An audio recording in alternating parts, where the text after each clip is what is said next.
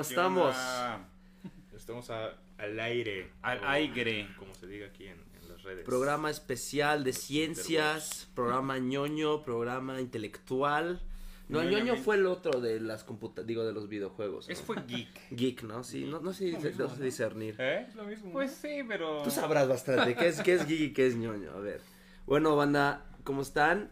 Estamos ahorita con un gran invitado que se llama Jorge Chávez Saab. Y pues como ya vieron, pues, este, ah, es cierto, la cámara está allá, verga. Siempre hablas a la Avisen, computadora, avisen. Soy el nuevo, güey. Soy- No le decía soy- él, No, no yo él. No, hombre, este, los dos nos llamamos este Emanuel porque no puso su segundo nombre, pero somos tocayos. Hay tres Emanueles aquí, entonces ya Vamos a conquistar el mundo. Ya te puedo decir, Beto, nada más vamos a quedar. Pero yo soy Alberto Emanuel. no mames, güey.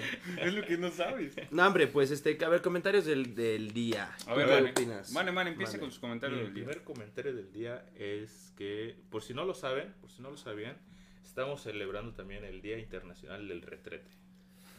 Es el día de la filosofía, del Una, hombre una de las y del retrete. Una de las tecnologías, este, Todos son una mierda, casualmente. No, no, pero el retrete A es muy importante, güey, porque Sí, sin sí, el sí. retrete entonces estaríamos viviendo en medio de mierda y media. Hay un viejo proverbio chino que dice que todos tienen, bueno, que las opiniones son como los culos. Todos ¿Como los tienen qué? una, como los culos. Ah, como los culos, todos, Todos tienen. tienen una. Entonces, en ese sentido, todos deberían de tener un retrete también, ¿no? Oye, O sea, Para poder, de- para poder depositar. Ok, este, sus opiniones. que esos- esos- hoy es el día del hombre, del retrete y, Y de la, filosofía filosofía. Qué cagado que Pura mierda, ¿no? Sí. las dos, las dos No son anteriores tan importantes como el retrete. güey. Sí, de, lo- de los tres, de las tres cosas que celebran hoy, la más importante es el el retrete. Sí. Estoy, estoy completamente seguro. Ha salvado vidas. ¿eh? Tú, Jorge, comentario del día, ¿qué quieres decir? Eh, comentario del día. Pues mi comentario es que no me dio tiempo de planear un comentario. Esto no es un comentario. y quisiera escuchar sus comentarios. Ese es uno de los Para- para mejores poder comentarios reaccionar a ellos. dicho. Va, va. Mi comentario, si me avisaron lo del comentario hace un minuto, y no sé qué, no sé qué pedo. Gran comentario. A ver, yo, pues, este... ¿Cuál es tu primer comentario ya se me pegó el pedo, güey, no tengo un comentario. Este, no, pues, verga, qué culeros no tener un comentario hoy, güey. Vas tú, Beto. Ok. Mi comentario de la noche es que el Senado de la República No mames. aprobó el ¿Ah, sí? uso de la marihuana El uso lúdico. Lúdico, científico y recreativo y, Y medicinal. medicinal. de la marihuana.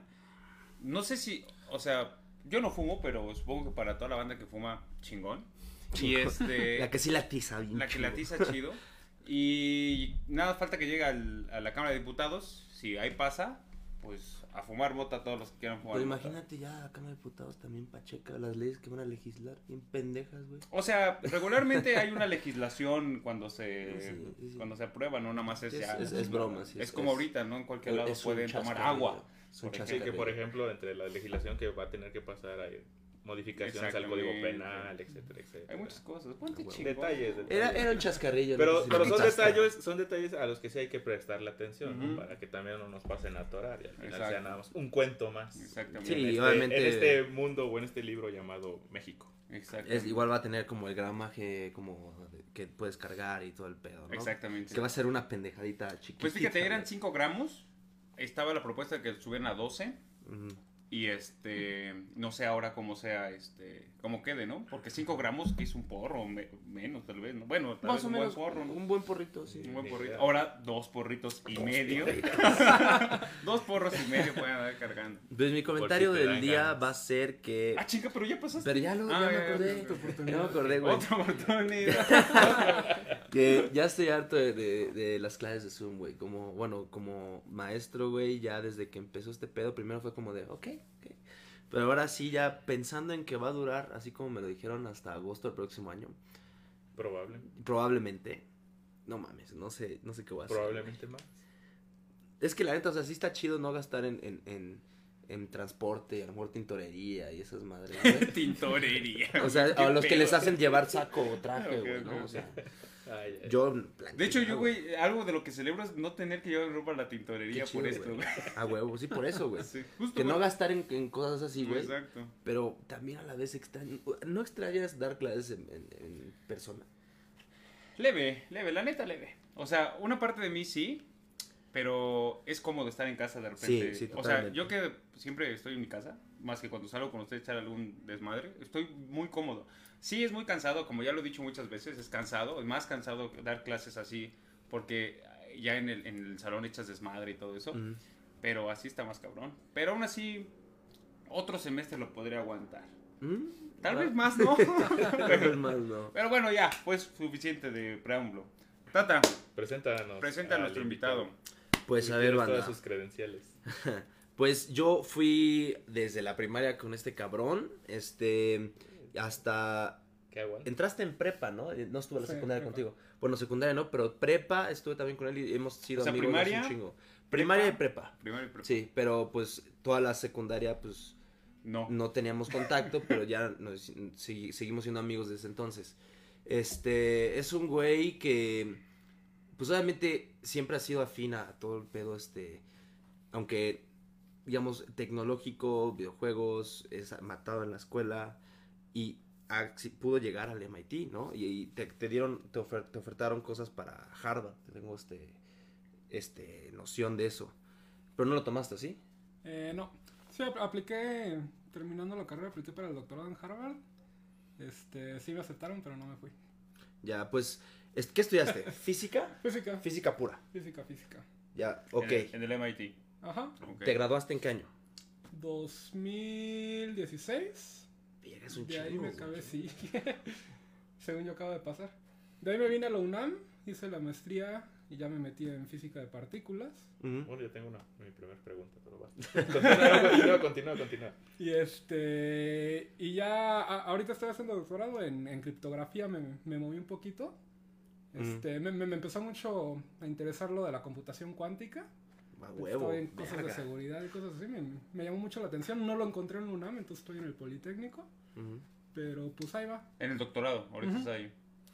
No, hombre, pues, o sea, ¿qué fue, digamos, lo que te movió de física pura a, yo sé que se relaciona un poco, este, digamos, de la computación cuántica, pero ¿qué fue lo que te dijo, ok, ya no tengo ganas en esta aplicación de, de- de esta rama de la física, ahora quiero al ámbito computacional? Para mí fue, digo, fue, al- fue algo que me fue llamando mucho la atención poco a poco. Empezó nada más por, mm, digo, obviamente física, me metí a la cuántica, aprendí que existían las computadoras cuánticas, me empecé a meter en eso y de repente dije, se me hizo muy interesante porque yo cuando empecé a aprender de eso dije, aquí está el futuro, como que es, es algo que Ah, va a wow. tener muchísima relevancia. Al mismo tiempo yo estaba en ese entonces un poco que no sabía si quería ser investigador o no me veía toda la vida la universidad. eh, me- Haciendo ¿Tus papás son ¿no? investigadores? Sí. Sí, o sea, tú... Sí, sí, sí, mi, mi hermano y yo toda la vida sabíamos que investigación. ¿no? O sea, tu nicho siempre ha sido, sabías cómo es trabajar de investigador, ¿no? A tus padres. De repente te lo empiezas a cuestionar, dije, ya, es que no, no me dan ganas, quiero hacer otra cosa, algo más aplicado.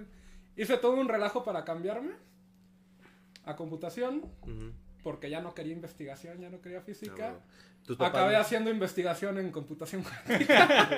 Acabaste la investigación. te, te acabo Pero con reafirmando algo que porque ya más te- das la vuelta la completa. atención. Ajá. Me reenfoqué un poco, pero me di cuenta que, que es lo que más me llama. Y su, tu familia igual se dedica, digamos, bueno, o sea, está en el, en el campo de, de la ciencia, ¿no? ¿Qué son tus papás en qué son, están especializados? Ujú. ¿Y tu Mi hermano? mamá es investigadora, es este biotecnóloga. Trabaja aquí en la UAM. Verga. Eh, mi papá estudió ingeniería No, nuclear. biotecnóloga. No, No seas grosero. es la- pero eh, la biotecnología es parte de la UNAM, ¿no? En la UAM. Sí, Ah, sí es este el IBT, Instituto de Sí, sí, sí. Tecnología. Sí, sí, sí. Están aquí adentro de la UAM, pero es de la UNAM. A ver, espérame tantito. Un poquito más fuerte el micrófono para Jorge. ¿Más fuerte? No, o sea, arriba se lo manda nada más. Me acerco. Simón. Ahí Ahí está. va. Ahí está. Simón. Ajá, y mi papá estudió ingeniería nuclear, también es ahorita profesor en la UNAM. Ingeniería nuclear. Vergas. Él sí allá en México, ¿En qué, ¿En qué universidad? en la UNAM. No, no. Ah, la madre. ¿Tu hermano? Mi hermano estudió matemáticas, ahorita se acaba de ir un año, bueno, se fue a hacer la maestría a Francia. Ahorita acaba de regresar por las vacaciones. Bueno, no vacaciones, pero les cayó el COVID y Les cayó. Las vacaciones del les cayeron las vacaciones del COVID. se fue dos meses y regresó. Y pues, o sea, ti- sí tienes una familia que está empapada sobre el tema de la ciencia. Ujú. ¿Qué es, este, digamos, lo que dirías que es lo más difícil a- a- acerca de la investigación en ese campo? ¿Qué es lo que menos te atrae? Yo creo que sí siempre se me ha hecho el estilo, el estilo de vida es pesadísimo, como que la gente, bueno, al menos yo viendo a mi mamá, mi mamá yo siempre la he visto alguien adicta al trabajo, o sea, se siente culpable si no fue a trabajar en el puente, anda regañando a sus alumnos por no ir el sábado. No Entonces, digo, es gente muy, muy dedicada que le apasiona mucho lo que hace, pero de pronto sí puede ser muy absorbente. O sea, ya. Digamos, si quieres ser alguna personalidad grande, tiene, tiene que ser toda tu vida, no, no, no, no te da espacio de hacer más. Yo, yo tenía ya mi primera pregunta. A ver, pero aquí, aquí yo tengo una, una, una cuestión. Antes de, de las preguntas puntuales, justamente, este, como para que termines a lo mejor de, de introducir, introducirte, para que te conozcamos también y la banda te ¿En dónde se va a introducir? Espérame, no, o sea, me pongo a pensar, o sea, obviamente eh, eh, lo que están platicando, lo que estás contando es, o sea, ya hay una tradición familiar, digamos, en cuestión de la investigación y la ciencia en general, ¿no? Pero a fin de cuentas, ¿qué es lo que hace? ¿Cuál fue el detonante que de repente te dice, ¿sabes qué? Saliendo de la, o sea, tu carrera universitaria al MIT. O sea, ese proceso cómo fue? ¿Fue una cuestión que tú dijiste, ya lo pensabas y voy para allá? ¿O alguien te dijo, eh, tú estás para irte a qué lado? Tienes oportunidad. sí, o sea, ¿o fue algo que ya planeabas o fue como fortuito? ¿Cómo fue esa cuestión de llegar allá? Yo me... Digo, cuando me fui sí fue algo que me empezó a llamar la atención, todo, digamos, lo... Fui cayendo hacia allá yo solito. Este, desde la prepa me empecé a meter el, que la Olimpiada de Física, me iba a los ah, concursos y todo. Me, sí nos dijo que ganaste. A, lo mejor iba como muy encaminado desde el principio porque ya sabía, como nos educaron, que de algún lado por, por allá tenía que caer, ¿no? Pero eso sí, siempre sentí que fue un poco mi camino. Pero sí, digamos, yo terminé la prepa, me puse a aplicar, en nuestra escuela daban una plática para los que se querían ir al extranjero y dije, eh, pues voy. Hice todo el proceso según yo medio... Escuela Fifi. Sí, ya, ya sabemos. Según yo medio, pues no, para no perder la oportunidad, ¿no? De repente ya cuando me aceptaron, pues me cayó el 20 así de... Pero en, esa, en esa plática de la escuela te dijeron, a ver tú, se ve que tus actitudes y aptitudes son para esto, te ofrecemos, o chécale aquí en el MIT. Piénsale. No, ya... O ya tú lo buscaste de manera individual. Sí, la universidad la busqué yo. Este, la plática es nada más como informativa, te dicen, no, pues es que tienes que tomar estos exámenes y más o menos estas son las fechas para ir aplicando. Te, te aconsejan sobre el proceso, pero no, no es que te manden ellos a... no es como que también te recomienden no. escuela. Bueno, sí te... No. O sea, te, te dan cartas de recomendación y todo eso que te piden allá, pero... Pero digamos es decisión tuya todo. Pero sí, a lo que voy yo, yo cuando me aceptaron de repente dije, ¿Neta? ¿Ahora qué hago? sí, porque yo creo que yo, yo, nunca me había hecho la idea de irme. Pues aparte es como este nombre, ¿no? Como el, el MIT, ¿no? Sí, tenía mucho peso. Pues, pero cagado es que no te lo esperabas. O sea, porque alguien dice, verga, me aceptaron el MIT, es como de, vete a la verga, no mames. O sea, ¿cuál fue tu reacción? ¿Fue así como efusiva o dijiste, ah, ok? Sí, sí, sí me dio emoción, pero yo en ese entonces no me sentía listo para irme. Ya. Yo me, pues de por sí siempre me sentí como que iba todo muy rápido.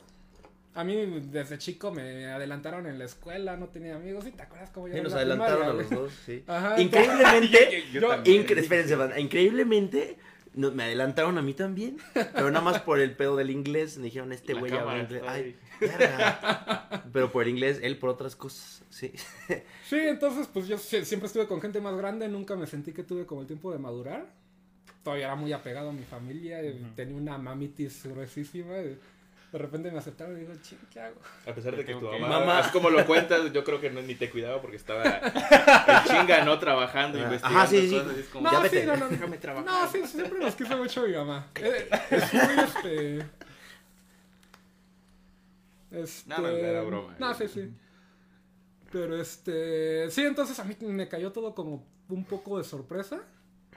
Me fui allá. Digo, me, fue relativamente bien, pero acabando los cuatro años sí dije.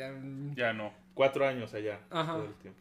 Chingando. Pero no o sea, te Sí se me hizo difícil. Afortunadamente no en lo académico, en lo académico nunca tuve problemas, pero lo emocional sí se me hizo muy pesado estar allá. Por eso me acabé decidiendo venir a México. Ya. Porque es lo que nos platicaba este Tata, que, que, tuviste como, una vez que terminaste en el MIT, tuviste como varias ofertas, ¿no?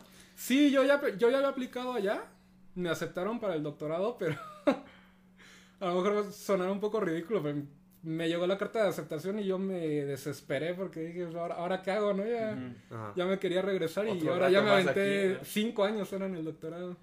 Ajá, es lo que yo te iba a preguntar, este, ¿qué fue lo que te hizo decidir venirte a la UNAM en lugar de aceptar quedarte en Harvard? Sí, pues, porque así, no sé, lo veo y dices, Harvard, la UNAM, pues no sé, la, la decisión podría ser como muy obvia y muy rápida. Pero evidentemente las cuestiones personales son las que al finalmente te inclinan hacia algo, ¿no? Sí, no, sí fue eso enteramente, porque digo, para mí fue un proceso bien, este, complicado, si me imaginarán, porque yo siempre dije, digo, yo, yo ya estaba seguro que me quería venir a México, pero pensando, voy a ser para siempre el idiota que rechazó Harvard, ¿no? Creo que es, es algo difícil de explicar. Sí, claro. Más porque esos nombres propios de repente. Yo creo que es bastante respetable, O sea, yo, o sea, como te había dicho, creo que, eh, digamos, mandar a la verga un lugar así para seguir lo que tú en realidad quieres, porque a lo mejor había un peso ahí este intrínseco de tu familia, ¿no? O sea, que dices, ok, debo seguir ahí porque pues sería, estoy presionado por mis papás o algo así, y que lo hayas como empujado para allá para seguir, por ejemplo, a lo de la criptografía, este, y hacer lo que tú quieres en realidad, creo que eso es como alguna vez te dije, es algo bastante admirable, porque yo sé que mucha gente te va a decir, no mames, güey, ¿por qué dejaste ir Harvard? Qué pendejo, güey. Pero pues, al revés, güey, yo creo que si eso no es lo que a ti te late, güey, sí, sí, eso está súper chingón. Sí, evidentemente la decisión no fue nada fácil, ¿no? Sí, digo, y al final yo siento, obviamente sí puede haber más oportunidades allá, pero...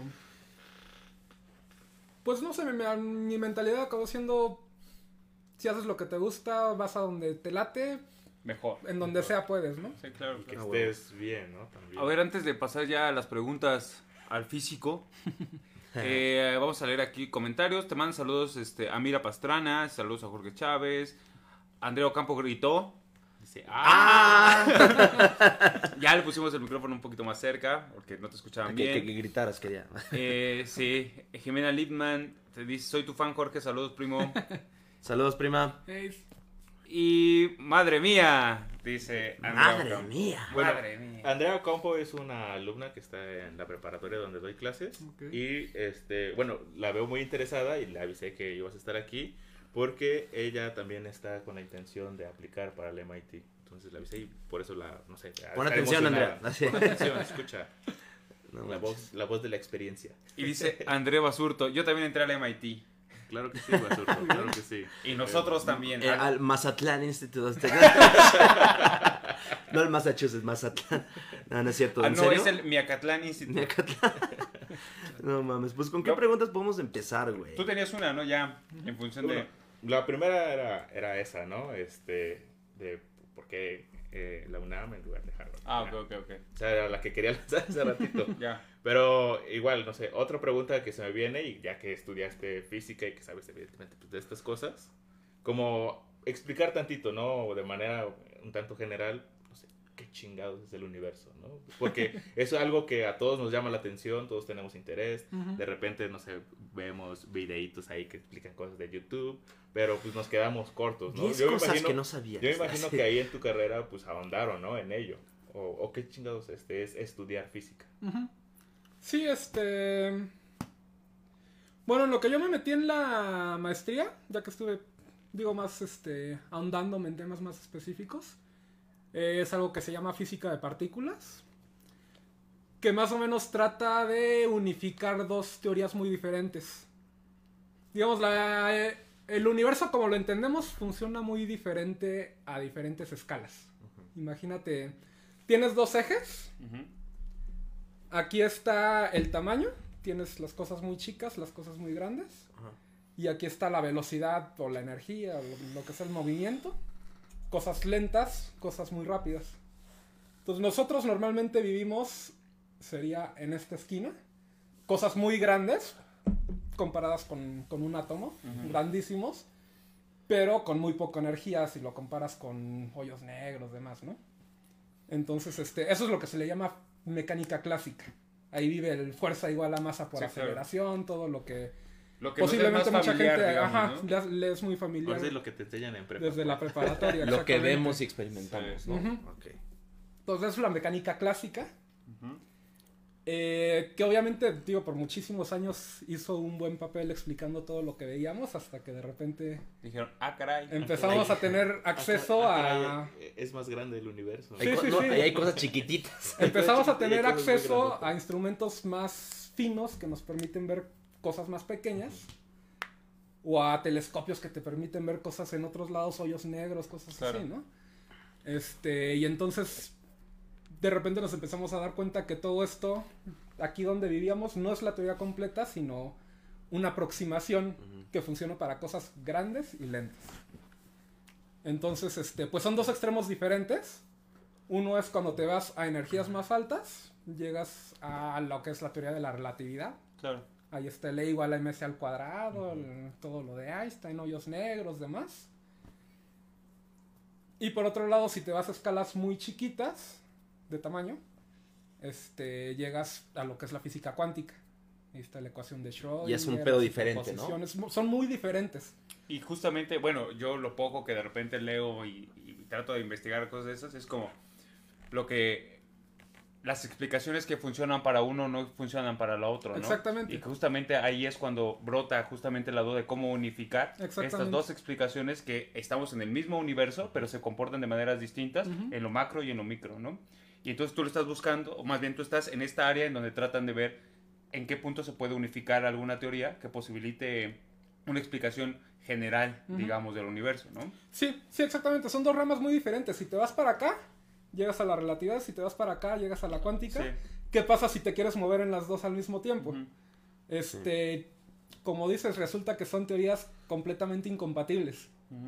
Este, a, a lo mejor han oído lo del principio de incertidumbre mucha gente que, que no puede saber este, la energía y la posición al mismo tiempo, Sí, ¿no? claro. Sí, sí, sí, De más o menos. ¿no? Ajá. El principio de incertidumbre de Heisenberg. Eso necesariamente te lleva a que las cosas son deslocalizadas, decimos deslocalizadas, que no, no tienen... Un no es la concepción clásica de un puntito con una coordenada, sino puede estar en muchos lugares a la vez. Al mismo tiempo eso implica un cierto tipo de teletransportación, que si tú estabas acá, en tres segundos ya tienes incertidumbre de dónde estás, entonces puedes estar en otro lado completamente. Pero la relatividad te dice que nada se puede mover más rápido que la luz. Entonces ahí ya tienes dos, este, Claro, dos polos que... dos te- restricciones te que, en la madre. Ajá, Verga, güey. que Yo son completamente contradictorias. Entonces lo que trata de reconciliar esto es este, se llama teoría relativista de campos cuánticos, QRFT. Este te lleva a cosas muy contraintuitivas, por, por ejemplo, esto que les digo de, de estas dos contradicciones, eh, la manera en que la resuelves es con antipartículas. Y puede sonar algo fumadísimo, pero esto nos llevó originalmente a predecir que existían, así como existe un electrón, existe un antielectrón, que le llamamos positrón.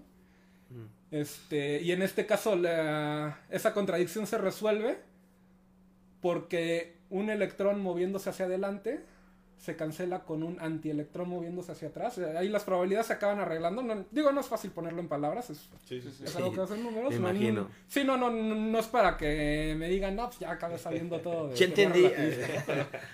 A grosso modo, eso es lo que pasa.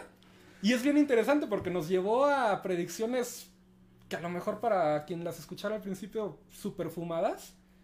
Y después hicimos los experimentos, nos pusimos a buscar las partículas y ya, ahí están. Entonces, este, pues es un poder, poder predictivo muy grande el que tiene. Eso es en lo micro.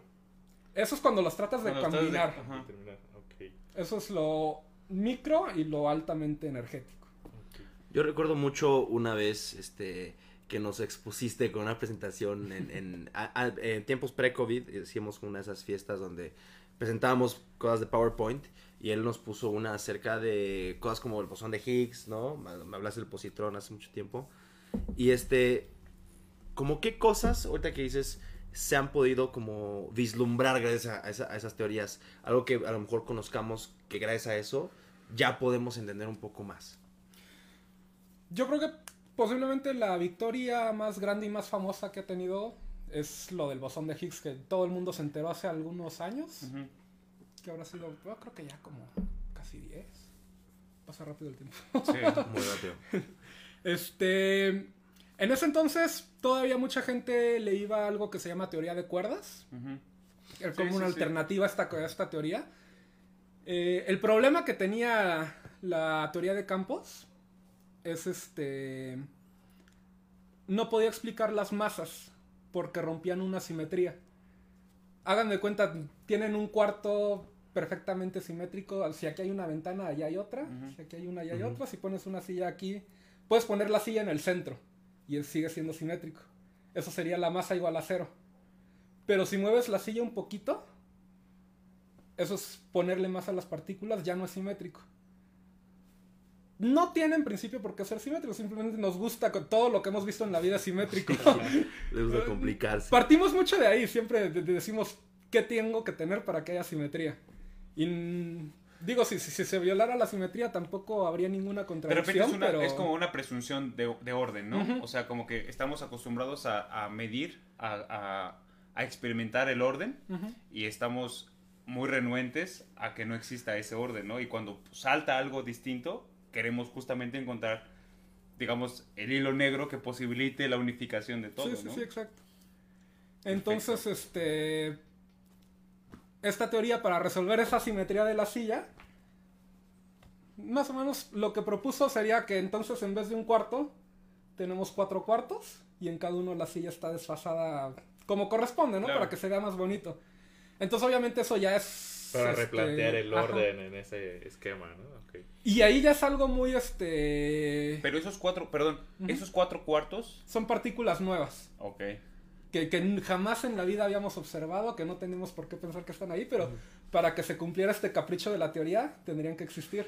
Entonces eso ya es algo muy, este, muy bold. Estás haciendo una predicción Sí, sí. muy, Ajá. este, que a- al final, lo que sorprendió a todo el mundo es que sí, fuimos a buscar el bosón de Higgs y lo encontraron. Entonces, este, pues eso subió muchísimo la confianza en, en- en esta teoría, En porque teoría. dices, parecía una necedad, algo que no tenía por qué existir, que, que te estás inventando partículas para resolver tu vida, ¿no? Claro. Pero que al final vas y sí están, entonces nos da un muy buen indicio de que Van por buen vamos camino. por buen camino. Yo sé que va a sonar medio así muy pendeja mi pregunta, muy objetiva, pero ¿a qué da pie que encuentren el bosón de Higgs? O sea, eh, ¿cuál es el siguiente paso o, o qué nos ayuda a resolver con el bosón de Higgs? Porque a lo mejor entendemos que es una partícula en la cual atraviesa, la tienen que, he visto esos como cuartos donde parece que son como, no sé si sea real o, o no, pero esas como focos, esas lámparas, y que hay agua. ¿no? O sea, Sí, sí, real. pero ¿que ¿a qué ayuda eh, saber que el bosón de Higgs sí está ahí y sí existe? Aquí hay- digo, la mayoría de estos experimentos, lo que, lo que queremos es literalmente así, desde lo más básico, entender de qué está hecho todo, cómo funciona el universo. Ah, En este, cuanto... ajá. este bosón de Higgs es el que lleva el apodo este así muy burdo de la partícula de Dios. Sí, ¿no? sí, sí. Que se hizo muy famoso con los libros estos de Dan Brown. De Ah. Ángeles y Demonios, que ahí este, sale todo de que en el ser. Ah, claro, sí sale la partícula de Dios con Sí, con sale. ángeles y demonios. Sí, Sí, sí, sí. Ajá, y, y por lo que tengo entendido, esa es parte de la idea, ¿no? Este, tratar de replicar en todo caso eh, el Big Bang, ¿no? Y ver cómo es que de un pequeño estallido de tal vez posibles dos partículas se da el surgimiento de todo este en, pues, en- la naturaleza, en el universo en general, ¿no? Sí, sí, en, en cuanto a utilidad, o sea, ahorita lo que estamos tratando de hacer es entenderlo. Y esto nos ayuda muchísimo a entenderlo. Si me dices así, aplicaciones estrictamente del que te diga, no, pues Ajá. es que yo voy a empacar bozoncitos de en bolsas y me voy a volver Para millonario. Amazon. Para Amazon. Este, no, pues obviamente, digo, y lo mismo se preguntaba la gente en los tiempos de Rutherford cuando descubrieron el electrón, pues ¿de, de qué te sirve entender el átomo y qué, qué- qué importa que haya electrones? En ese entonces no tenía ni idea. Hoy en día tenemos electricidad, tenemos muchas más cosas que... pues, aplicaciones que llegan, obviamente llegan muchos años después, pero lo primero es entenderlo. Claro. Y sí, cuando apenas estás entendiendo, no tienes muy claro para qué va a servir. ¿Dirías que es, es esta, esta época del tiempo de, de la ciencia es más, tiene más peso histórico con el, el- el hallazgo del bosón de Higgs que eh, Dalton, Rutherford, todos estos este, físicos del siglo XX y Sí, 19. 19 algunos. ¿Crees que ahorita es como el, la- el- el hallazgo más importante? Yo creo que. Por ejemplo, con, con Rutherford y Dalton a lo mejor di- entendieron un poco el, el átomo y de ahí puta, todo lo que tenemos ahorita se- lo tenemos gracias a eso. Sí. Pero este hallazgo va a dar, ¿crees que dé pie a unas cosas que digamos, verga, el siglo XXI, dos- desde el 2000, que hace 10 años dijiste, 2010 fue una de las etapas importantísimas para la ciencia, pero no lo sabemos ahorita. Ahorita no sabemos. Puede ser, o sea, digo, obviamente siempre estamos construyendo sobre lo que ya está, ¿no? Entonces, desde ese punto de vista, pues cada hallazgo es el más importante hasta ahora. Eh, di- digamos, en cuanto a los hallazgos más bruscos, yo creo que sí. Posiblemente de los puntos más importantes en la historia de haber sido cuando empezó la relatividad y todo esto. Ya. Eh, digo, obviamente ahorita entendemos mucho más y podemos hacer más cosas, pero... Pero es el acumulado, En ¿no? cuanto- Es de la acumulada y Ajá. aparte la tecnología lo permite Sí. dar un, Sí, un además... poquito, digamos, saltos más rápidos y más avanzados en Sí. comparación de tiempos Sí, en ese entonces la gente decía, ya, ya acabamos con la física, ya entendemos todo, Sí. ya fuerza igual Ya. a masa por la aceleración, ya lo resolvimos, ya Sí, acabó sí, el sí. trabajo, ¿no?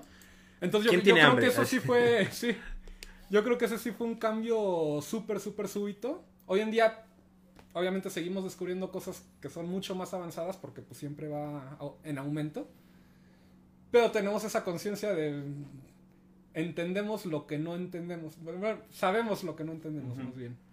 Sí, sí, sí, porque bueno, es una condición que al menos yo, por ejemplo, lo explico así cuando se lo hablo a mis alumnos, de estas cositas de los saltos que hay en el pensamiento, de que el Desde el mundo... punto de vista la- epistemológico, tal cual. ¿no? Ajá, desde digamos que el mundo o la realidad, digamos, pues va haciéndose cada vez más grande y por lo tanto tenemos que ir pensando cada vez más cosas, que entre más grande se va haciendo, digamos, más fallas tenemos para movernos, para responder a nuestras necesidades y por lo tanto tenemos que ir innovando en teorías y este artefactos, ¿no? Para lo necesario.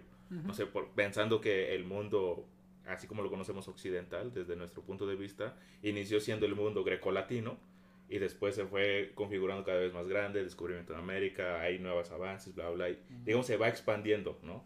Y llegamos con los inventos, ¿no? los que mencionabas evidentemente del telescopio, se ve que, eh, digamos, ya no es solamente la Tierra, más cosas, y pum, ¿no? Va creciendo cada vez más. Y esas concepciones, esos paradigmas, dejan de funcionar y por lo tanto tenemos que ir replanteándolo prácticamente todo. A lo Y Thomas eso- Kuhn. A lo Thomas Kuhn, sí, sí, exactamente, ¿no? Y en ese sentido, en ese sentido, pues tenemos que estar pensando las cosas continuamente, dando respuestas a, a estos nuevos lugares que se van descubriendo. Yo creo que... Como estos cuartos extra, ¿no? Que aparecieron. Lo que, lo que decías. Oye, ¿no? De repente hasta dar, no respuestas, sino el parteaguas a preguntas que todavía no están, ¿no? O sea, que se van a responder a lo mejor Ujú. después, ¿no? Ujú. Justamente lo que eh, preguntabas tú, Tata, o sea, ¿se puede usar o cómo, cuál es la utilidad? Justamente... eh, la Yo lo veo como de- algo objetivo, como muy Pero práctico, fíjate, ¿no? Pero no que- lo es, ¿no? Es que no, justamente, y porque el conocimiento funciona así, ¿no? También, o sea, de repente, hasta si pensamos en, en estos conceptos de ciencia básica y aplicada, ¿no?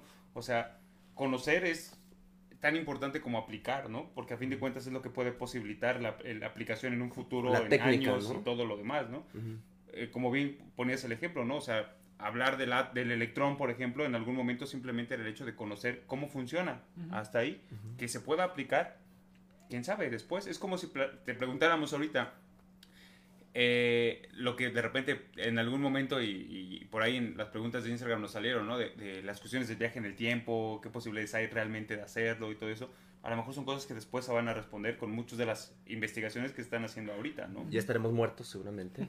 Tal vez. Pero a lo mejor estaremos Espero como en una no, cámara criogénica. Quisiera ver eso. O en nuestra Quisiera ver. cabeza así como en un líquido y a lo mejor podemos escuchar y ver todas las estas este las nuevas los nuevos avances. Gente, escriban sus este dudas si quieren escribir ahorita vamos a leer algunas de Instagram, pero si tienen alguna duda este Ahí grande o pequeña, aquí chat. pónganla, este podemos puede él contestarla. Sí. Este, sí, Nosotros, él, qué chingados. Vamos, qué verga. Este, yo quiero comenzar con, con la mía. Este, que creo que engloba dos y tiene algo que ver. La primera es, o sea, creo que el lenguaje matemático aquí en la Tierra, porque la física, el motor de la física es la matemática, ¿no? Es este que tenemos, ¿no? O sea, que sabemos que la, la gravedad es 9.81 metros sobre segundo cuadrado, etcétera, etcétera, todos los conceptos que tenemos. ¿Crees que en el, en el imaginario que si existiera, que seguramente sí hay otros mundos que ya están desarrollados, Hay otros mundos. que hay, seguramente, el, el lenguaje obviamente cambiaría, o no sabemos. ¿Crees que los conceptos ellos lleguen a, a mismas como aseveraciones como nosotros? Y eso dando pie a lo que alguna vez platicaba en el programa sobre la teoría de la simulación. ¿No es alguna vez? Seguramente has escuchado de ello, porque creo que engloba un poco sobre computadoras cuánticas, acerca de si hay una civilización. Había, había un, un filósofo que hablaba sobre las tres reglas de si, si hay una simulación. Si hay una simulación, seguramente este, hay una civilización que o se destruyó por X o Y razón, porque es una civilización que tiene problemas, donde nadie es perfecto, ¿no? Se, o se matan, o si llegaron a un punto tecnológico en el cual pudieron desarrollar un, un equipo para poder simular, ¿no? Entonces, desde que tenemos videojuegos, como GTA o lo que tú quieras, de como sandbox games, que puedes hacer lo que tú pinches quieras, ya es una simulación, ¿no? Y si eso ya existe, es, podría ser como una premisa para que sí ¿Qué haya una- posibilidades? Ajá. Y para acabar esa pregunta, ya sé que dije mucho, velas guardando, pero, o sea, para emular, por ejemplo, un- un- una vida humana se necesitaría un, pero trillones de pinche capacidad este, computacional. Para eso sí se necesitaría una computadora cuántica, ¿no? Ultra mega cuántico. Ultra mega cuántica del tamaño de una pinche ciudad, ¿no? Entonces, ¿qué, ciudades. ¿qué piensas acerca de eso? La pinche Sí, güey, no mames. ¿Me podrías repetir la pregunta? Ah, sí. Sí, sí, sí, tal Empe- cual. Empieza sobre lo, el- lo del lenguaje. No, este, lenguaje.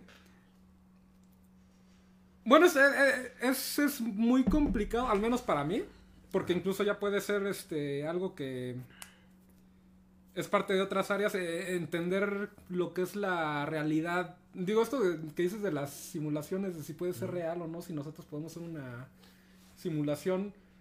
A lo mejor suena muy tonto, ¿no? Pero un personaje de un videojuego, pues tú puedes hablar de su realidad viéndolo desde afuera puedes tener como cierta conciencia de que, de que no tiene sentido, ¿no? Pero, bueno, de, de- de que es algo que tú estás controlando, de que tú lo ves como un ente inanimado, que no puede tener su razonamiento. Ah, no su- tiene su ser. razonamiento. Ajá. Ajá. Pero qué tal. Pero si el personaje tiene su código y que funciona ¿no? igual que las conexiones en tus neuronas. Inteligencia pues, No artificial. sé si puedas decir que está razonando o no. Este, y ahí yo creo que es algo que digo entre, entre- en cuanto a estas cuestiones de interpretar la realidad es algo de lo que nos hemos ido desentendiendo como físicos desde que empezó la cuántica porque hay, hay muchísimas cosas que realmente no tienen sentido. Ya les tocaba, ya les tocaba, ya les tocaba que se dieran cuenta lo que los Sí, filósofos sí, empezamos sí, a decir desde hace un chingo. No tiene sentido Desde hace pedo. más de 2500 Este pedo no tiene sentido.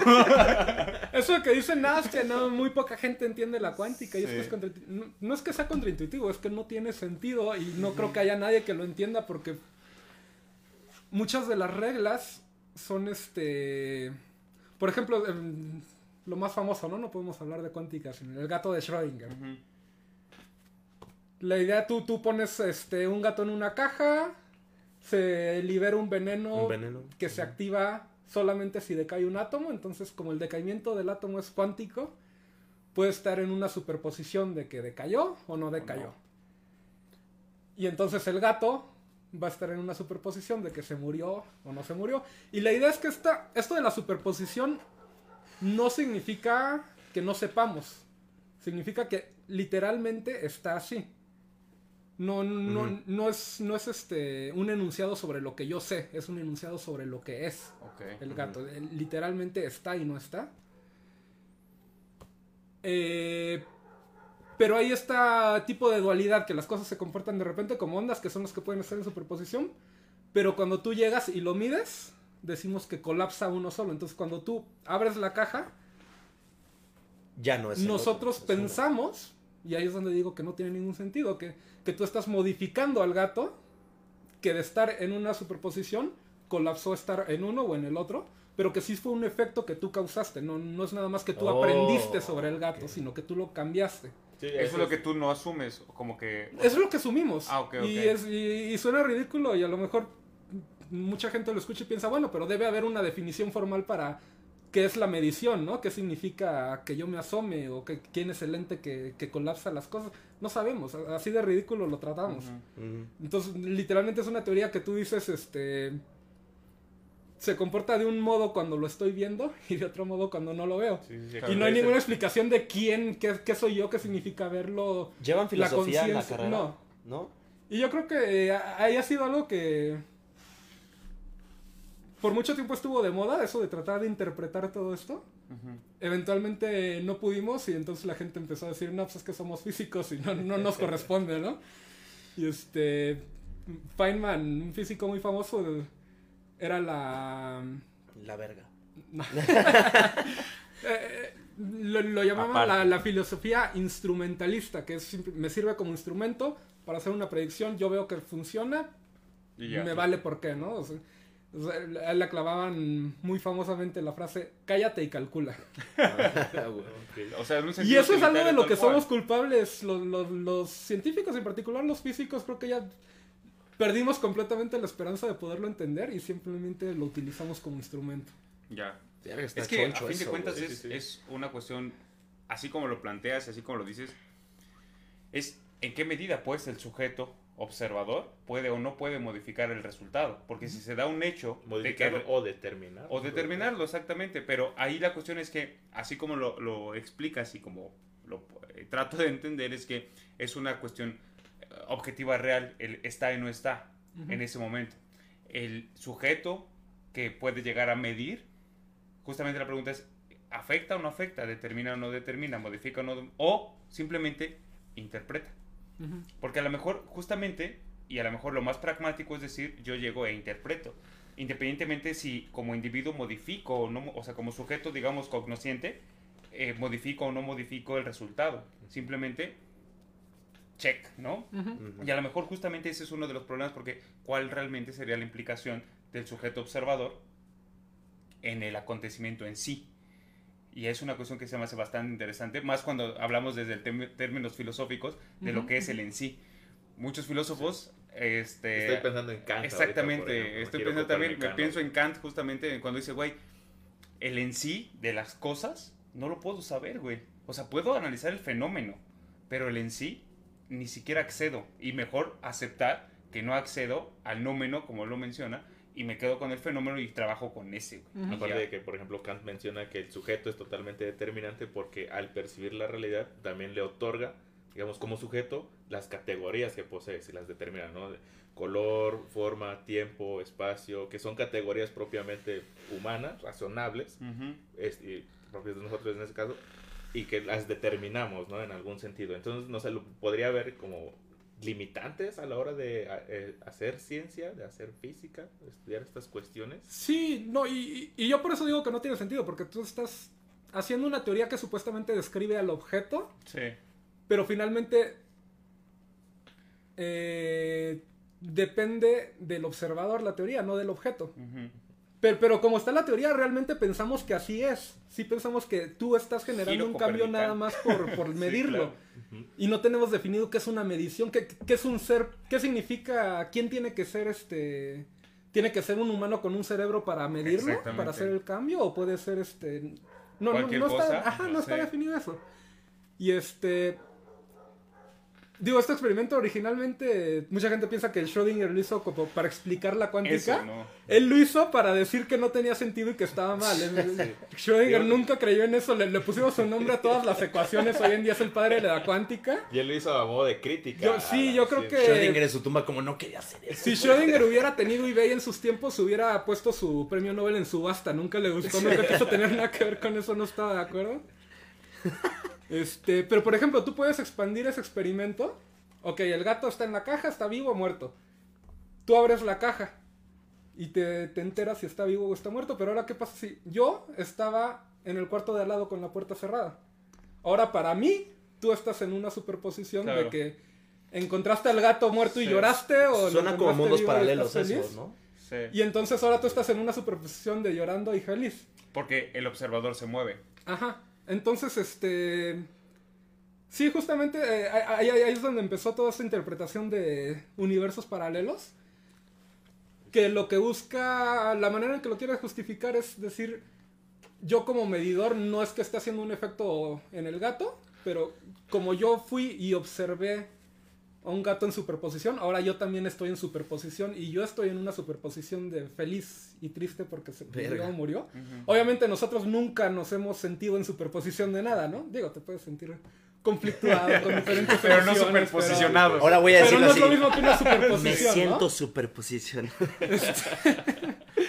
Entonces, este, bajo esta interpretación, uno mismo está en interpretación, en superposición de varias cosas, y de alguna forma como que a nuestra conciencia le toca vivir en una de esas. Claro. Y ahí, pues obviamente ya no sé qué tanto se puede hacer por tratar de explicar qué es la conciencia, ¿no? O sea, Pero- ya, ya diciéndolo así en modo de chiste, en ¿eh? una relación de pareja, cuando no sabes si tu novio o novia está enojado o enojada, es como un pedo igual. Exacto. Superposición. Corazón, estás en superposición. superposición Y si tus compas están en el otro cuarto escuchando Vayan a ver, por teléfono, vayan están dándose cuenta que entraste de Sí, nuevo en otra mames, Y superposición. estás en la superposición de todavía andan o ya cortaron. No, y, y abres la puerta y dices, a ver, ¿en qué, ¿en qué mundo paralelo estoy? ¿Estoy en el mundo paralelo donde estás feliz? Ok, entro, ¿no? No, hombre. No, pues hay que leer unas... ¿Tienes una pregunta tú? Eh, Mane tiene las de Ajá, la de Instagram. Instagram. Sí, sí, sí. Que bueno, a ver, las tengo aquí en captura de pantalla.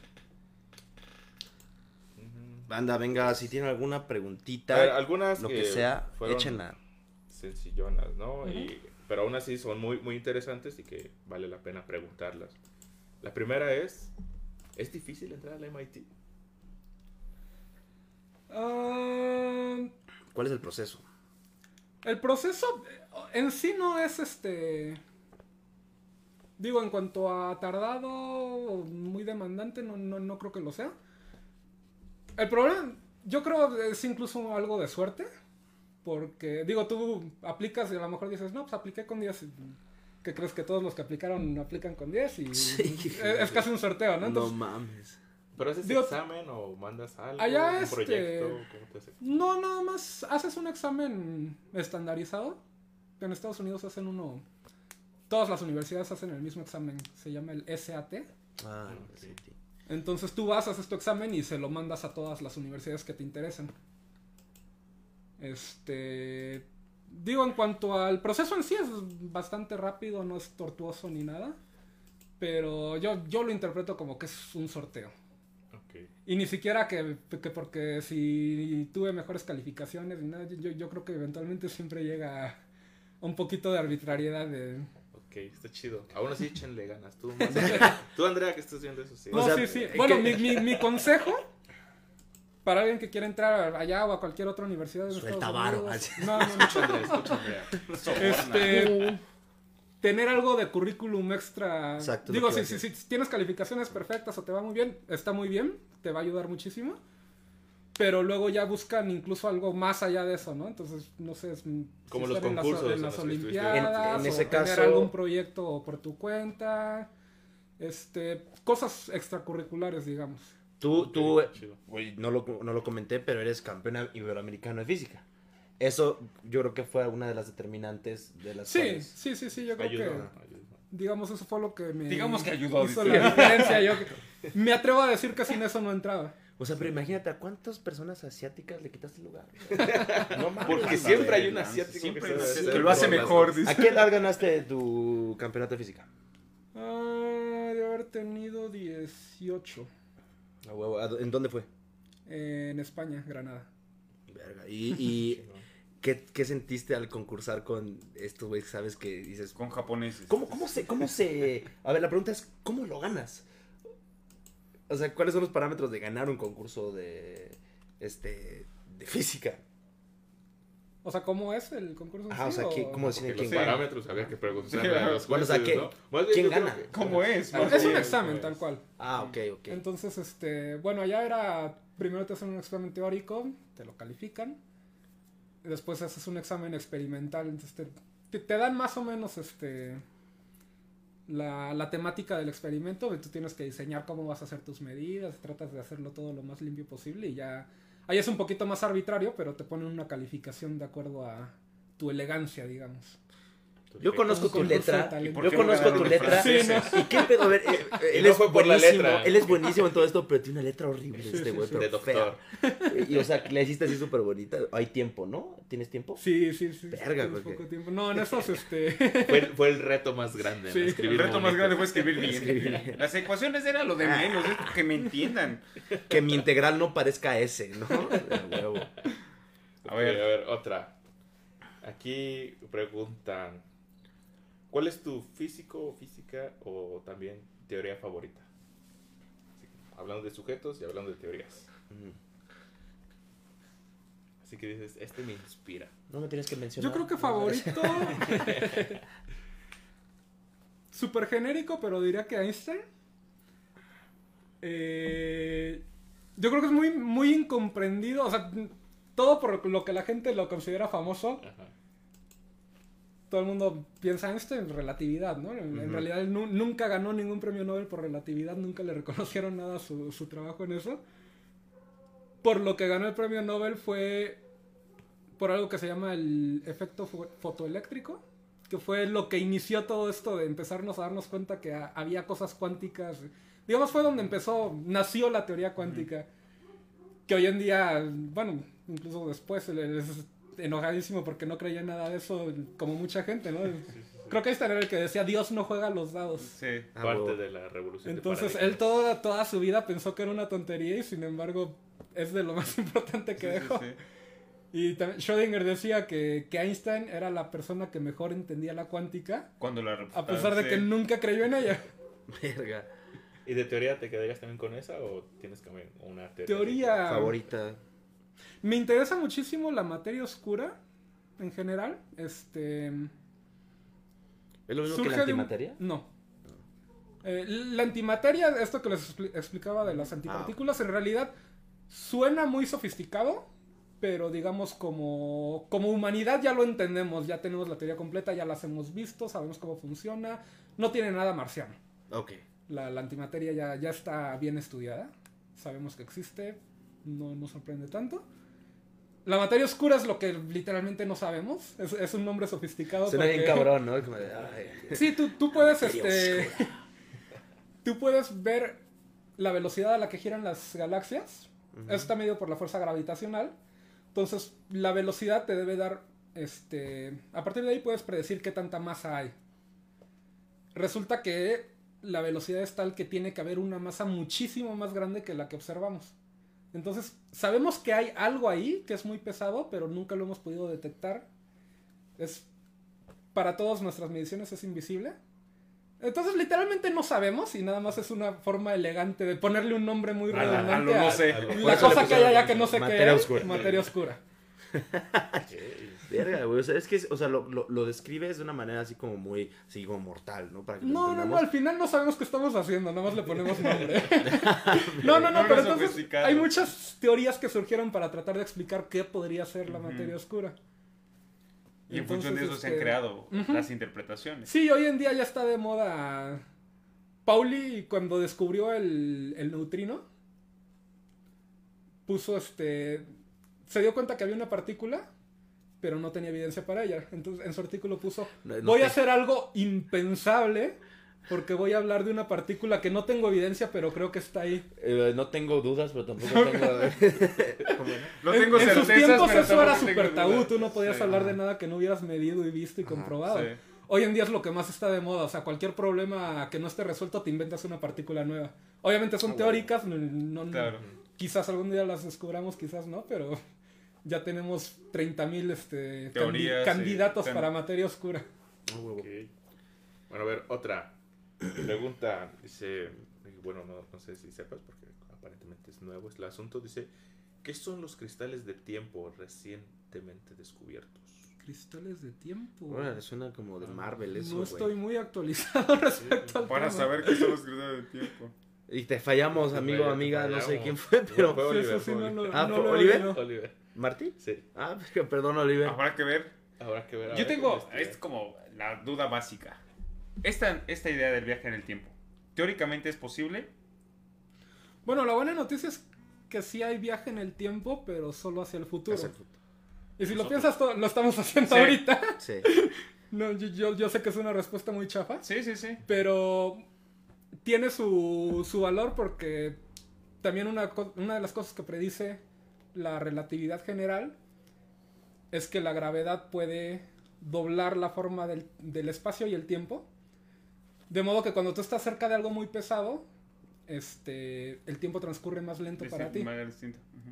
Entonces, e- e incluso hay este proyectos, como proyectos de broma, ¿no? Porque tampoco es algo que pensemos que vayamos a poder hacer realistamente. Pero un servicio que si- si- si te mandan en un cohete a dar la vuelta alrededor de un hoyo negro y regresas a la Tierra, a lo mejor para ti tardó un año el viaje.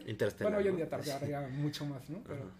lo que para ti pasó un año, regresaría- regresarías a la Tierra y ya pasaron 100.000 años. Entonces, digo, en eso efectivamente sí puedes viajar al futuro. en, en ese, ya que estamos en ese tema, que, que lo abrió Beto, este, y a mí me, me causa mucho como intriga esta como tela temporal, o sea, por ejemplo, un, un objeto denso, entre- como un hoyo negro, o, por ejemplo, me gustaría tomar como ejemplo algo práctico como la- una escena de Interstellar, ¿no? Que esto me da pie a bueno, otra pregunta que te iba a hacer acerca de películas. Este, eh, un, un objeto, bueno, una cosa como un hoyo negro, este, que tiene muchísima masa bi- bien condensada. ¿Qué es eso de, de- de doblar esta como tela, esta como comparación de una tela que ponen y ponen un objeto pesado y hace un- una indentación, ¿no? Entonces, este, ¿qué? O sea, nunca he entendido muy bien qué es doblar esa tela, ¿no? Sí, la. Como siempre te lo ponen muy pictóricamente, es. Imagínate que estás en un tumbling y tienes caniquitas ligeras, ¿no? De repente pones una bola de boliche, dobla la tela del tumbling y eso hace que naturalmente todas las canicas vayan hacia allá. Y en ese caso no, no es que la bola de boliche esté ejerciendo una fuerza en sí, simplemente que, que dobló el espacio para atraerlas. Entonces, esa es la interpretación de la relatividad general.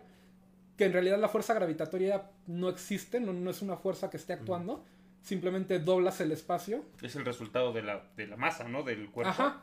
Cualquier masa va a doblar el espacio y cuando el espacio se dobla, tú naturalmente caes hacia ahí, sin Claro. que haya una fuerza. Pero yo como soy modificado, ¿por qué, por qué este pasa, por- como el ejemplo que dices, por qué pasa más tiempo en la Tierra que ah, yo en, en ese viaje que hice? ¿Qué pasa conmigo?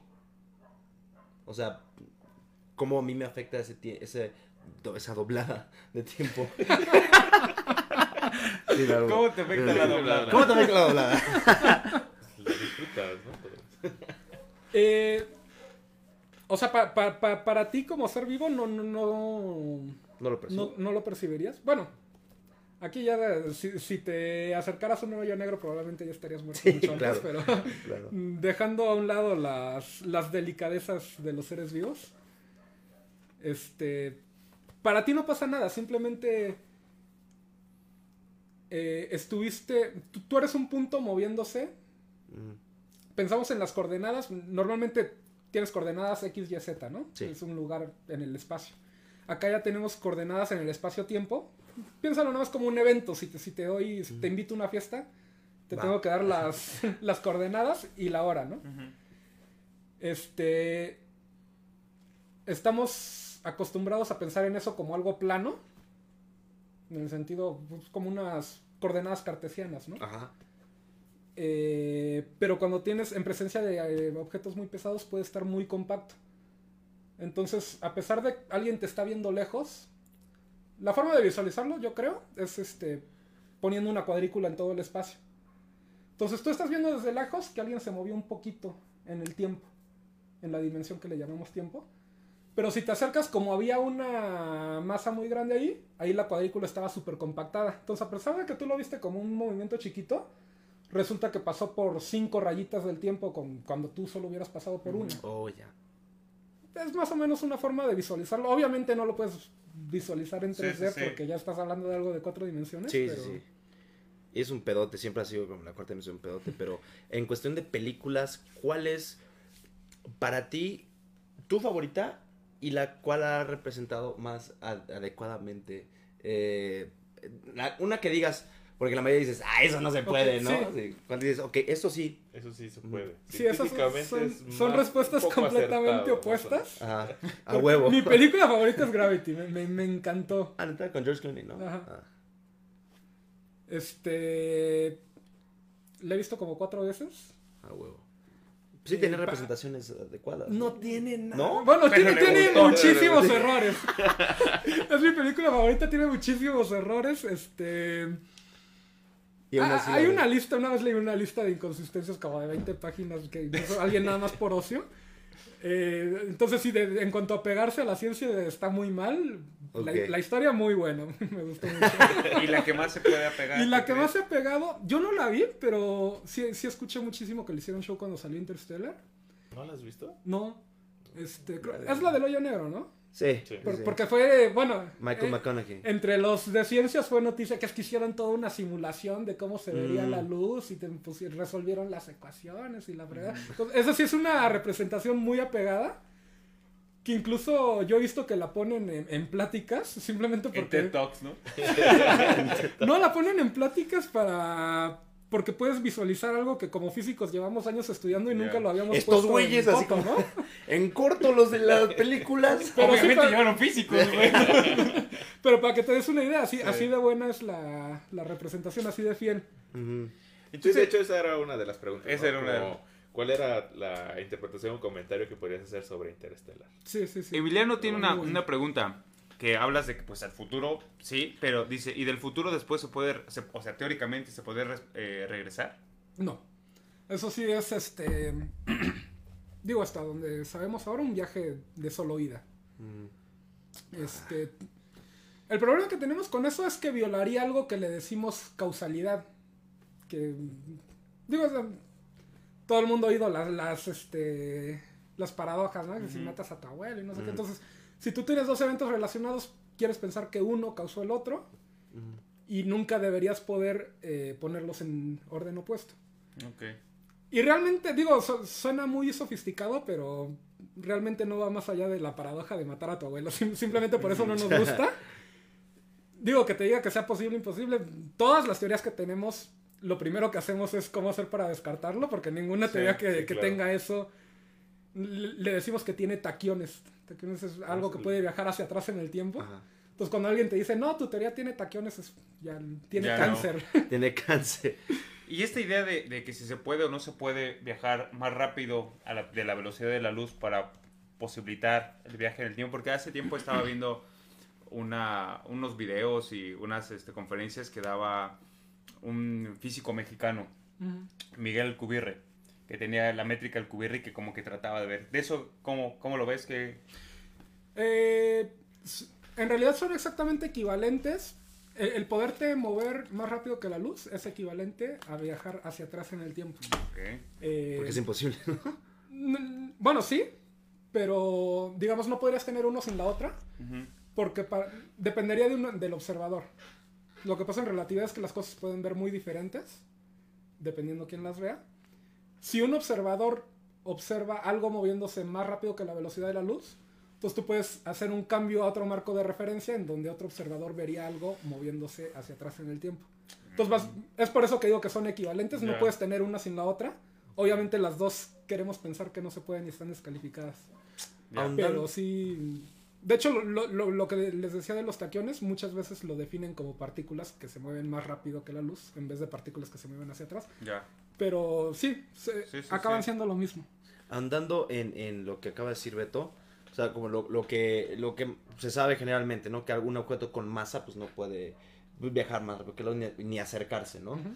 Este, alguna vez, no sé dónde escuché este, como esta comparación, que si era un poco, era, no, no un poco, era totalmente relativista, acerca si, si yo te pongo el, el- el escenario en donde una nave, en el supuesto que la pinche nave pudiera llegar a la velocidad de la luz, güey, y eh, ya llegando a los 300 mil kilómetros por segundo, encendiera sus, sus, este, Luces. sus luces, eso me causa a mí mucho conflicto porque sería como, teóricamente no se puede, ¿no? Pero si en, en- en un momento dado del tiempo llegamos a, a poder hacer eso, ¿qué, qué crees que ¿Qué pasaría pedo con, la, con sus pinches foquitos? pues? Ah, o sea, alumbrarían o... Ajá. o ¿Qué pedo? Bueno, eso es todo. Lo puedes generalizar incluso sin irte a tan, tanto extremo, ¿no? Si sabemos que la velocidad siempre viaja, la luz siempre viaja a la misma velocidad. Entonces, ¿qué pasa si tengo una nave que va a la mitad de la velocidad de la luz? Ok. Porque para ellos, si tú estás parado en la nave, pues la luz va a la velocidad de la luz, pero si tú estás abajo va a la velocidad de la luz Ah. más la mitad, ¿no? Exacto. Entonces, este, ahí lo que pasa es que en realidad cuando haces ese cambio de marco de referencia, el espacio se contrae. Entonces, este, y eso es algo que pasa físicamente. Si tú vas muy rápido, todo se contrae en la dirección en la que vas. Y no es un efecto óptico, es algo de verdad. O sea, hay experimentos, por ejemplo, un, un experimento mental sería poder pasar una tabla de madera muy larga que no pasa por las puertas del granero. Pero si corres lo suficientemente rápido, se contrae y entonces ya pasa. Y eso sí, sí, sí, en, en principio podría hacerse. No, no es que sea un efecto óptico ni nada, realmente se está achicando. Verga. El problema de viajar a la velocidad de la luz es que este encogimiento se va haciendo más y más y más. Una vez que tú llegas a la velocidad de la luz, todo se encoge a cero. Se encoge un todo punto. Entonces, si tú, fiera- si tú fueras alguien viajando a la velocidad de la luz, para ti todo el universo sería un solo punto. Entonces no tendría ni, ni siquiera sentido que me hables si se prende, no se prende, va viajando, no va viajando. Es una singularidad de que cuando llegues ahí ya nada tiene sentido. Y esos marcos de los que hablas, supongo que lo aplican mucho, ¿no? O sea, por ejemplo, hacer algo a escala para poder entenderlo, ¿no? O sea, por ejemplo, obviamente, como dijiste, ok, te lo cambio. No a la velocidad de la luz, pero a la mitad. Ujú. Hace- a- a- aplican bastante este el pedo de, de cambiar tu, tu marco de referencia para poder entenderlo. Sí, sí, sí. Eh, una idea muy popular del concepto de escalas lo trabajamos mucho. Digamos, para nosotros, muchas veces no te estás preocupando exactamente en el número, sino cómo crece. Entonces, en este caso, lo de la luz, yo. Me da igual si la velocidad de la luz es 300.000 o 400.000 o Ujú. 500.000. So- so- so- solamente sé que yo lo puedo normalizar a un número que va de 0 a 1, que lo puedes ver como el porcentaje de la velocidad de la luz, y ves cómo evoluciona. Los números en sí muchas veces no te importan, nada más este te enfocas en las tendencias, cómo se va escalando. Eso está muy cabrón porque uno pensaría que, digamos, o sea, los físicos se enfocan bastante en el, en el numérico, pero, o sea, eh, ¿qué porcentaje crees que sea más teórico que numérico en, en lo que estudiaste? Digo, números, números, así literalmente de hacer multiplicaciones y punto decimal y todo eso, yo creo que en, en cuanto a la teoría y mis clases y todo eso, pueden hacer años que no los toco. Neta. Sí, o sea, ya, ya no, no te dedicas a hacer cuentas, simplemente ah, haces álgebra. Ajá.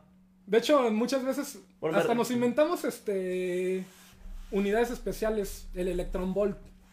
Verga. Es la energía que gana un electrón al pasar por una diferencia de potencial de un volt. Eso es una unidad de energía. Fácilmente lo puedes pasar a joules, pero como no trabajamos sí. en problemas de verdad, pues nos es más fácil pensar en un electrón y un volt. Ah, pues electrón volt. Y luego muchas veces eso incluso lo tomamos como unidad de masa. Porque si tú lo multiplicas por la constante de Planck, te da masa. Entonces, a veces, en vez de hacer kilos, hacemos electronvolts también.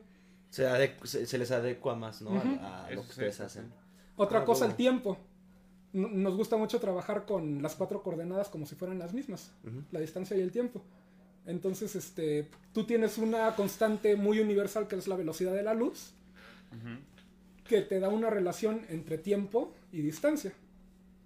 Entonces, yo el tiempo lo puedo expresar en metros. Si Porque digo, se mantiene la constante. Claro. Ah, ajá. Así como la, la distancia luego han oído que lo expresan en años luz, ¿no? Sí. Sí. Lo, lo podemos hacer también al revés. El tiempo lo expreso en metros. Sí, porque años, años luz, años luz es una medida de, de distancia. De distancia. Sí. Sí, sí, sí, no es tiempo. Es lo Entonces, sí, nosotros hacemos todo un cagadero con las unidades. porque no nos Me importan funciona, los numeritos en sí. huevo. El chiste es que salga. Sí, sí, sí. Crean sus propios pinches términos y variables, güey. Sí, entonces, Sí, no, si no, eres no. físico, el- peso son electronvolts, la energía son electronvolts, este, el tiempo son metros. Y pues yo creo, Trabajamos con una sola unidad y todo lo hacemos equivalente. Y de ahí para adelante. que, yo creo que para, digamos, un poco amarrar este tema, para, digamos, a lo mejor, como por ejemplo Andrea que aspira para ir a MIT. ¿Cómo es la vida en, en, bueno, en Estados Unidos? Bueno, este, eh, la vida dentro de tanto el campus y la ciudad, este, ya alejándonos un poco de, de pedos físicos, ¿qué fue lo más difícil, aparte de lo emocional, de vivir allá? Y a lo mejor toca un poco lo- si es caro, no es caro, La vida de estudiante, vaya. En el MIT. en Massachusetts. La vida de estudiante allá es muy complicado porque en general normalmente los papás ahorran toda la vida para pagar el- la universidad porque son carísimas, de ahí no hay educación pública mangos. Sí. Incluso lo- los estudiantes lo, lo que no alcanzan a pagar tus papás te dan endeudan, préstamos ¿no? y Sí. tú sales de la carrera endeudadísimo. ¿Tú qué tal? Yo no tanto, ahí, ahí específicamente en el MIT tienen una filosofía que obviamente a mí me fue a todo dar. A huevo. que ellos te aceptan a ciegas, sin preguntarte nada de lo económico, y si te aceptaron, te garantizan que te dan de beca lo que no puedas pagar. De todos modos, digo a tus papás, sí, se, sí. se la dejan caer lo más que puedan, Sí, sí, sí. pero lo que ya no, lo cubren ellos. Ah, pero eso sí es algo muy diferente a todas las todas las universidades demás. en Estados Unidos. Bendita universi- eh, eh, educación privada en México. Sí, entonces, este, digo, como alguien de México que no, aquí obviamente nunca pensamos en ahorrar toda la vida para la universidad, ¿no? Sí, porque Entonces, si- sabes si que quieres hacer ese en la cambio, universidad pública y ya estuvo. si quieres hacer ese cambio puede ser muy este brusco Sí, para alguien que no está preparado para eso. Pero también hay otros países, en Canadá está mucho mejor también, este, incluso Inglaterra creo que tienen, mm, está mucho mejor la- los programas. Ta- también es pagado, pero Sí. hay muchos más. Este, Pero lo económico ayudas. es un poquito más accesible, tal vez, ¿no? Ok. Pues qué chido, qué chingón, qué interesante lo que nos viniste a compartir. Este, y la neta, este. no sé, Aprendimos me- un chingo. Nos conflictuamos nos también. Nos, conflictuamos. nos superposicionamos. Nos superposicionamos. Estoy entre entendí, no entendí. No sé, no sé si mis dudas quedaron respondidas O más, resp- o más o preguntas. más preguntas en camino. Eso es lo importante. Y para terminar, bueno, Emiliano dice Interstellar, una chulada. Y bueno, pues Vela, te agradecemos un chingo que hayas venido con nosotros aquí al no programa. Este, cualquier día que quieras hablar de otra cosa que no sea física, que digas "Se me- de videojuegos, de tal cosa, Tecnología. todo eso, estás invitadísimo y haremos otro programa, tú como invitado, pero ya no, ya no solo como físico, sino de lo que quieras hablarnos chingón. Sí, sí, sí.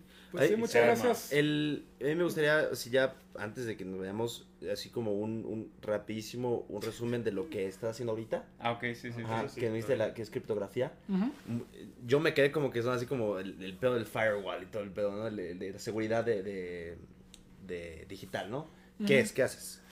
Eh, lo que estamos haciendo básicamente, este, esta idea de las computadoras cuánticas, que tú puedes aplicar la cuántica en computación, es algo que ya entendemos, aunque todavía falta para poderlo implementar. Ahorita es un problema de ingeniería.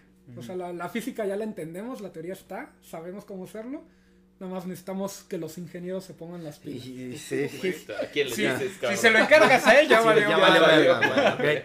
Este, el problema que tenemos que eso, con eso es que sabemos que una computadora cuántica podría muy fácil romper toda la seguridad que tenemos hoy en día. En cuanto a contraseñas, sí, sí, sí, protocolos de seguridad, Como Ultron. sería bien fácil romperlo. Skynet. Ultra. Entonces, este, ahorita está muy de moda lo que le llaman criptografía post-cuántica, que es cómo como diseñas la- un sistema que sea seguro, De contención. que vaya a aguantar incluso cuando lleguen las computadoras cuánticas. Chale, o sea, todavía ni están y ya Pero ya están viendo justo un para más que más adelante. adelante. O sea, lo, lo que pasa es que para el día en que estén, tú tienes Te que ya jodiste. tener el problema Sí, resuelto. sí, si sí. te esperaste, entonces Sí, ya sí, sí. Digamos que, por ejemplo, una computadora cuántica podría sin pedos sacar la contraseña de Sí, sí, Facebook. sí, cualquier cosa. Haciendo millones de cálculos y de, de En un probabilidades de, segundo. de contraseña en chinga. Sí, y to- lo tiene. toda la seguridad que tenemos actualmente. O sea, ya, ya tenemos algunos protocolos que creemos que aguantarían Una este, una computadora cuántica. Pero todavía son muy lentos. Son tan lentos, no los hemos optimizado lo suficiente que no los podríamos aplicar. Claro. Digo, hoy en día tú te metes a Google, millones de gente conectándose a Google, cada uno está haciendo intercambios seguros, Sí. tienen que tener sus contraseñas, vas al Oxxo, pagas con tarjeta. Si tú te tienes que esperar 10 minutos para que se procese el protocolo cada Ya vez, no, puedes, Sí, tiene, tiene sí. que ser algo eficiente. O sea, los bancos están sudando Es lo que ahorita. nos falta. Sí, Ya tenemos algunos protocolos, pero necesitamos optimizarlos. claro, claro. Para Ah, que está, vayan a la par. cabrón eso, no, no cabrón. había preguntado algo así, güey. Sí. O sea, verga, güey. O sea, ahorita digamos que lo más sí. importante es para el pedo bancario, ¿no? No solo Para eso, todo, sino la contención general de Sí. la posibilidad que pueda hacer una computadora cuántica. Ya, verga. ¿Cuán- última cosa, ¿cuánto, ¿cuánto crees que estamos tan cerca ¿Cuánto de- cuesta la de- computadora? No, aparte, ¿qué tan cerca, ¿qué tan cerca estamos de, de crear una computadora cuántica? Este, bueno, lo decía de broma, pero en realidad sí hay computadoras cuánticas en eBay. Eh, ah, pero ahí ya estás jugando un poco con... Voy a bloquear mis tarjetas ahora mismo. Es una computadora cuántica, pero de 4 qubits. El qubit es qué tanta memoria puede tener tu, tu computadora. Hoy en día tenemos este terabytes, ¿no? Sí. Son billones de bytes. Eh, las computadoras cuánticas hasta ahorita manejan a lo mucho unos 100. Ok. Entonces, para fines prácticos todavía no pueden hacer nada, Sí, pero como principio, ya está. Ya está. ajá, como una prueba de principio de que sí puede funcionar, ya está. Lo que nos falta es escalarlo para que tengas una computadora que realmente te ponga en amenaza todos los protocolos y demás. No hay forma de saber, pero yo diría a lo mucho 50 años. A la madre, güey. Por Posiblemente, ingenieril. o de 10 ya a mañana. 50. Ya mañana. Ya No, mañana. de 10 a 50 podría ser de repente que nos Sí. sorprenda y llegue rapidísimo. Por el pedo no. ingenieril, ¿no? De construirla, ok. Sí, No, esencialmente. sí, digo, para empezar, si quieres este, ver efectos cuánticos, necesitas estar como a menos 270 grados. Claro. Entonces necesitas estar prácticamente al vacío, que sea un congelador súper frío. y, y eso lo tienes que hacer para 100 mil billones de bits aislados, cada uno en su, en su camarita, súper congelado al vacío, demás. Eh, todavía no tenemos la tecnología para, Sí, para escalarlo, Eso, a la escala. Gracias. Sí. pero el, pri- Eh, el- ya el no suenan, principio ya no lo suenan tenemos. tan lejanos 50 años. Ya me imagino una película Chíngale entonces para que en 50 años ya tengan ustedes la, el, el contrapunto. Pero igual te volvemos Muchísimas a gracias, güey. Pues muchas gracias por la invitación y No, sí, nos sabes. vemos la próxima vez igual Claro para sí. platicar de algo más variado. Sí, sí, Sí, sí, sí, sí. La miscelánea ahora. Aquí, hablamos quieras. de todo. Y a ver, banda, este, gracias por seguirnos. Sabemos que de repente estuvo trabando un chingo, este, pero el audio se ha mantenido estable. Ya saben, ahora también estamos en Spotify. Entonces, ya para a lo mejor el viernes, viernes, sábado, viernes seguro, ya Mañana, está. el- luego, luego está o mañana mismo. Este, mañana mismo ya está el, el Capítulo. capítulo. en Spotify, por si lo quieren seguir, lo quieren escuchar, están lavando los trastes y dicen Mientras cocinan. exactamente, por si lo quieren hacer el compartir. aseo. Si quieren conflictuarse amiga, mientras novio. están cocinando y que digan, ¿qué? Ahí está. Pero digo, para compartirlo con el amigo, la amiga, el esposo, el amante. Con todos. Con todos. Y bueno, Exacto. nos despedimos. Chido por haber Chido. estado aquí. Ya saben, esto no es un programa. Jueves a, A las las 8. Muchas gracias. Nos vemos. Chao. Gracias.